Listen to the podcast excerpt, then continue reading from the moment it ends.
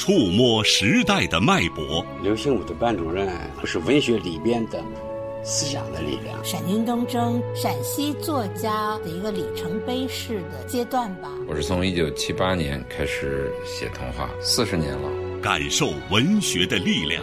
朦胧诗选对于我们这一代人来说太重要了。三毛对我影响最大的，他让我从很小的时候心里就播撒了一颗爱的种子。我是一个讲故事的人，因为讲故事，我获得了诺贝尔文学奖。纪念改革开放四十周年特别节目《文学四十年》，我们共同见证。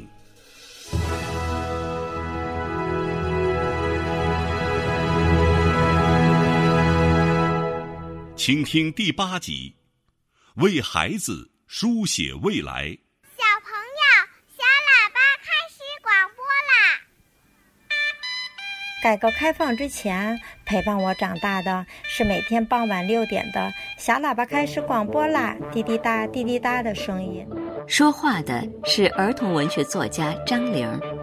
据他回忆，中央人民广播电台的小喇叭栏目，曾给那个物质贫瘠年代的孩子们，照进了一点精神世界的烛光。亲爱的小朋友，四人帮这块大绊脚石搬走了，障碍扫除了，我们必须立即开始新的长征，向着四个现代化迈进。到了本世纪之末，你们正是年富力强时节，正在以灿烂的青春贡献给壮丽的事业。做个历史的主人，这负担真是不轻啊！你们的朋友冰心，一九七八年五月五日，《三季小读者》发表于文革后复刊不久的上海。儿童时代杂志是继小读者五十五年，再继小读者二十年后，年届八十高龄的冰心再为孩子们写的十篇通讯，仿佛是一种暗合的语境。他曾对孩子们说：“小朋友，记取，春天来了。”春天在哪里？春天在那青翠的山林里。浙江师范大学教授。中国儿童文学评论家方卫平说：“拨乱反正同样是儿童文学界面临的一个重要的任务。文革结束以后，短篇小说可以说在拨乱反正的最初的进程当中扮演了一个攻城拔寨的角色。很多小说在儿童文学的艺术观念的探索方面、更新方面呢，它的实践是强有力的、引人注目的。王安忆的短篇小说。”谁是未来的中队长？就回答了一个新的时期，我们应该怎样看待少年儿童身上的特质？什么样的儿童应该成为这个新时代儿童的代表？比如说，像曹文轩的《宫》，把笔触呢，呃，写到了一个特殊少年的身上的故事，写一个进入城市，用现在的话说是打工啊谋生的这样一个孩子的形象。那这样的故事呢，在传统的儿童学写作当中。是几乎看不到的。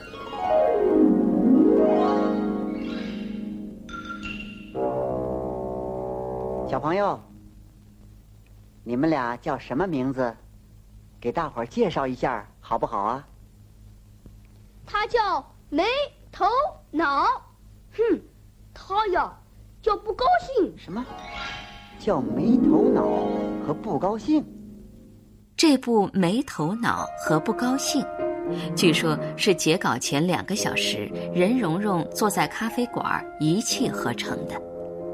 如今历时愈久，越发光芒如新。任溶溶从事儿童文学翻译和创作七十多年，给中国当代儿童文学以无尽的滋养。他在原创儿童文学作品中充沛的中国气质、民族精神，独到的儿童本位。使他当之无愧成为中国儿童文学的泰斗。他的译作《安徒生童话全集》《杜立特医生故事全集》《普希金童话》《木偶奇遇记》《夏洛的网》等，影响了万千读者。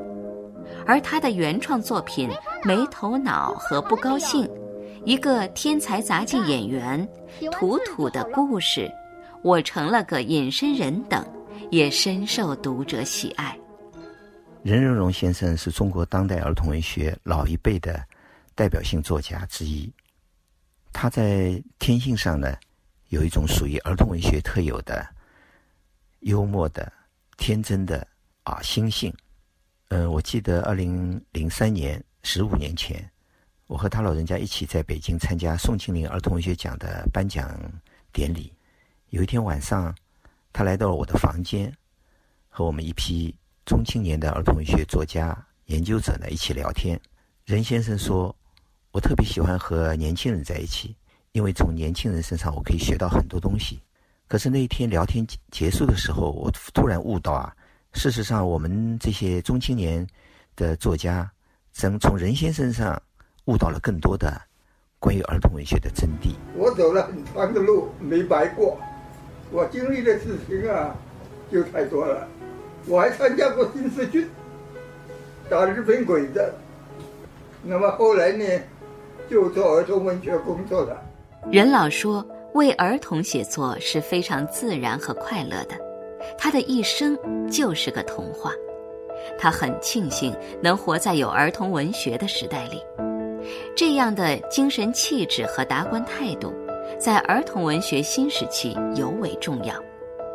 一批又一批热诚而富有理想主义色彩的儿童文学新人逐渐成长，他们中有张之路、郑渊洁、周瑞、曹文轩、梅子涵、高洪波、沈石溪等。这些名字陆续出现在上世纪八十年代热火朝天的儿童文学报刊中。我是七七年代生人，非常的幸运赶上了改革开放之后那种特别高水准的少儿书籍，就像雨后春笋一样的哗哗全涌现出来了。那个年代的书哈，真的不是以盈利为目的的，文字的质量特别高，而且也鲜有错别字。有少年文艺和儿童文学这两个期刊。都很受家长们和小朋友们的欢迎。快要发刊的时候，哎呀，我我就那个心情的那个期待那种感受那种感觉，然后恨不得啊，我爸回来了，然后我都要去翻我爸的包，就说：“哎呀，爸，你你你给我带回来那个少年文艺了没有？”哦，我们小时候比较火的可能就是舒克与贝塔吧。舒克，舒克，舒克，舒克，开飞机的舒克，贝塔，贝塔，贝塔，贝塔，开坦克的贝塔。郑渊洁是第一个让我觉得儿童文学写的这么的幽默风趣，然后又很轻松，是非常有趣的。它会让你一一晚上一本接一本，可以不停的看下去，故事性也比较强。那个就是开启了我一个有一定幻想色彩的儿童故事吧。少年文艺、儿童文学选刊、东方少年等期刊的出现，不仅让今天已属一线的儿童文学作家凭借短篇作品崭露头角。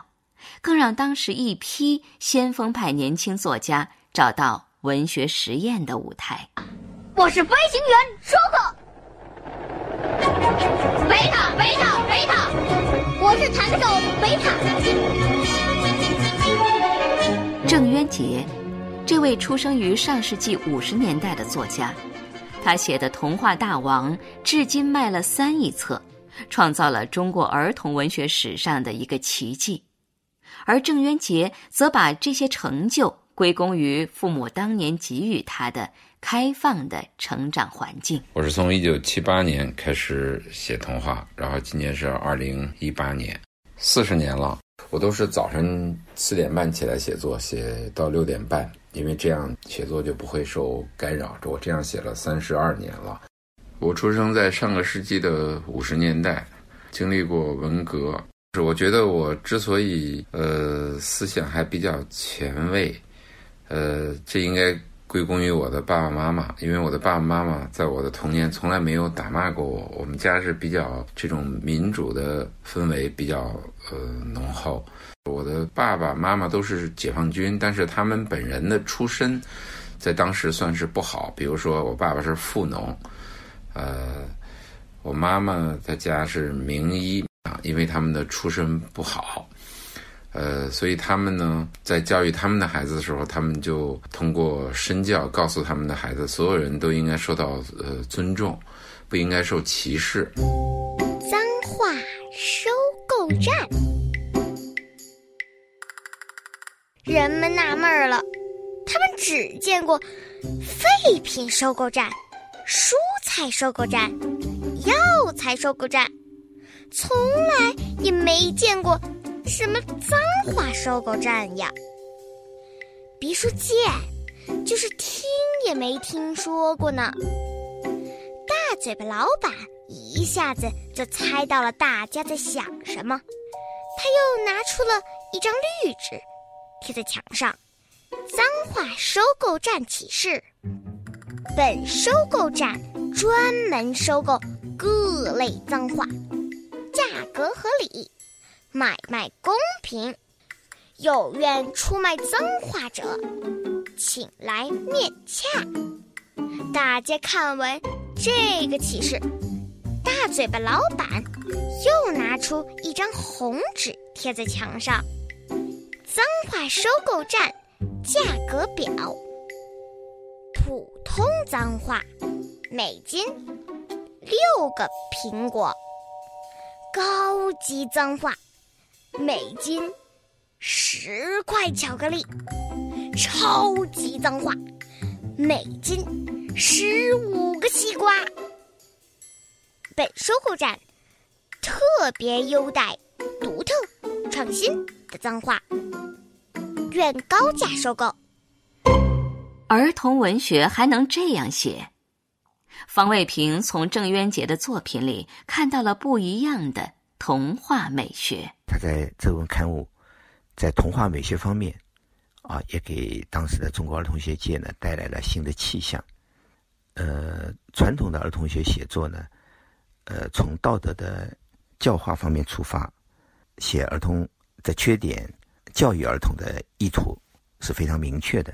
那郑渊洁的写作呢，却侧重把一种幻想的、游戏的、蓬勃的这样一种美学状态，带带到了童话写作当中。所以在当时，呃，也构成了儿童文学拨乱反正。艺术更新的一个重要的组成部分，至今回想起来，啊，仍然是激动人心的。靠着天马行空的想象力和严格的自律，郑渊洁赢得了机遇和市场，中国儿童文学也一头扎进了九十年代的市场经济浪潮中。忆时代风华，享文学之美。纪念改革开放四十周年特别节目《文学四十年》，我们共同见证正在播出。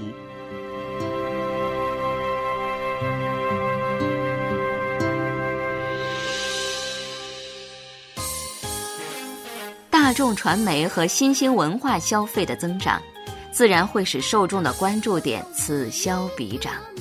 而应试教育更是让孩子们陷入各种题海战术中，刚刚绽放的儿童文学受到了严酷的挤压。那个时候呢，纯粹的、严肃的儿童文学的艺术创作呢，开始受到了啊市场、呃经济条件下的这个新的因素的这样的一个挑战和挤压。呃，作品的发行量呢开始下跌。我记得一九。九六年，在北京参加中国作家协会主办的第三届全国优秀儿童文学奖的评奖工作啊。评奖结束的时候，我发现那一次十九部获奖的作品啊，其中印数在八千册以下的就占了十一种，那两千册的呢为四种。这样一个发行数字，对中国这样一个具有庞大的儿童读者群的国度来说，意味着什么呢？所以那个时候，儿童文学的影响力。传播力都受到了啊新的一个环境的影响。九十年代发生的一切呢，的确是有令人沉重的啊一面的。孩子本身呢，我就感到很同情。基本的出发点就是这个，让孩子们有一个好朋友。我就选出了一个怪老头。您刚才上哪儿了？害得我挨了一顿揍。我这不来了，要不。你有那么自在？哼，我的胳膊比你粗，拳头也比你大，完全可以再跟你比试比试。上世纪九十年代，对于整个中国文学生态来说，是中长篇的时代，儿童文学也悄然发生了一场变革。孙幼军的《怪老头》，小猪唏哩呼噜，张之路的《第三军团》，沈石溪的《狼王梦》，秦文君的《男生贾里》，曹文轩的《草房子》等中长篇作品纷纷问世。同学们好，请坐。宝宝，怎么了，桑桑？我在吃糖。一九九七年出版的《草房子》啊，是曹文轩先生迄今为止在儿童文学创作方面的最重要的代表作，也是最广为人知、最受读者欢迎的一部长篇小说。这部小说把曹文轩对于儿童文学创作的理解、对童年的记忆、对于这片土地和文化的独特的感受，非常典型的、集中的写了出来。所以，它成为曹文轩作品的代表作呢，完全啊是有道理的。油麻地是曹文轩小说里一个地标式的象征。曹文轩说：“草房子中的主人公桑桑，就是小时候的自己。那段贫穷苦难的童年生活，赋予了他强健的想象力和创作的源泉。”呃，我的童年的记忆有一个词是很重要的，就是贫穷。嗯，呃，我是在一个物质极度匮乏的一个状态下成长的。呃，有过深刻的饥饿的记忆。呃，我曾经形容过，我说一个人饿到极致的时候是一个什么样的感受呢？他想把地上一块石头拿起来啃。那么从现在看，我作为一个作家，可能要特别感谢那样一段生活，因为是那段生活帮助你操练了想象力。没有书包。通过想象，你自己有一个书包；没有好的书包，你通过想象，你就会有一个好的书包。所以，这一段的生活在无形之中就培养了一个作家日后文学创作必须要有的那个强健的想象力。我感觉他特别的傻，就是那种可爱的那种傻。我喜欢桑桑的那个傻劲儿。我也挺喜欢的，觉得桑桑就是有的那种小孩的天真可爱，然后还不失就是有那种小机灵和小主意，还有着小孩的活泼和可爱。从一九九七年出版至今，《草房子》各个版本累计印刷近三百次，总发行量超过一千万册，成为改革开放四十年来现象级的出版个案。不仅代表了中国儿童文学的一种走向，更是市场经济下一次纯粹艺术坚守的成功。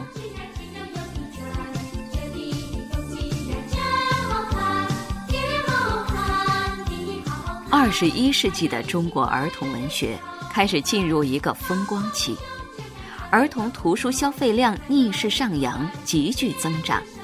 市场上也迅速成长起来一批专业的儿童文学出版发行公司，儿童作家更是跻身作家富豪榜前列。家长们也不会再认为儿童文学是可有可无的闲书。这样的机遇，既是作家们的福气，也是儿童文学发展的水到渠成。我今年七岁了。我也喜欢看一些那种好玩的故事书。我喜欢听《西游记》，是因为里面有最高级的孙悟空。嗯，我喜欢看关于小仙子的东西。我可以看上一整天，我几乎每天能看四五本吧。要是成天一直坐在沙发上看，甚至我能忘记喝水、忘记吃饭、忘记睡觉。我最喜欢的书是米小圈我最喜欢的书也是米小圈因为它特别搞笑。我想要作家写一些特别搞笑的书。我喜欢非常刺激的书，有冒险情节的。我记得我最好看的书是那个《没头脑跟不高兴》。任溶溶翻译的书，差不多家里都是。嗯，我希望未来的作家们呢写的那些作品运用的成语都比较多，语言要有感情等等的。呃，有人们把。二零零五年到二零一五年这十年呢，成为中国儿童文学发展的黄金十年。我认为这个概括和命名是有一定道理的。呃，比如说多年来中国儿童文学的发展，它已经积累起相当的呃艺术的这个品质和和传统。呃，再加上这些年呢，从政府到民间对于儿童阅读推广事业的这样一个高度的重视和长期的努力啊等等，这些原因对黄金十年的形成，呃，无疑起了重要的推动作用。图画书也叫绘本，在国内兴起是近十来年的事。读图时代、消费能力、美学追求，让这个外来的新兴儿童文学类型迅速站稳了脚跟。早期各家出版公司争先引进国际获奖绘本。像好饿好饿的毛毛虫，猜猜我有多爱你？你看起来好像很好吃。田鼠阿佛、鸭子骑车记、疯狂星期二、野兽国等等。紧接着，一批优秀的国内儿童文学作家也开始进入图画书的创作领域。这当中不乏优秀的作品：彭毅和九儿的《妖怪山》，余丽琼和朱成良的《团圆》。熊亮的京剧猫，李健的雨龙，都让人眼前一亮。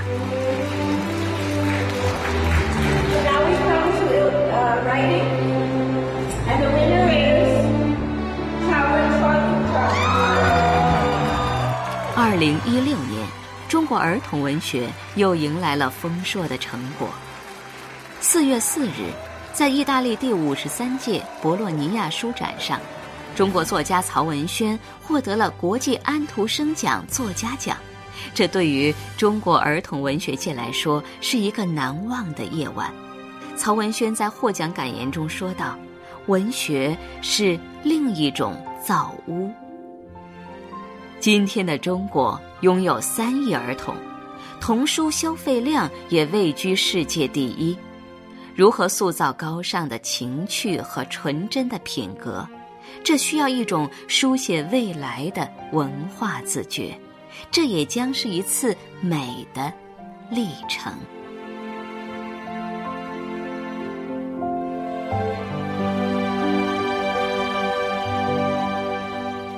专题节目《文学四十年，我们共同见证》第八集，为孩子书写未来。策划监制赵薇、傅纯，采访撰稿。董月，播音付纯，文学作品演播肖玉、张果果，片花播音姚科，制作张杰。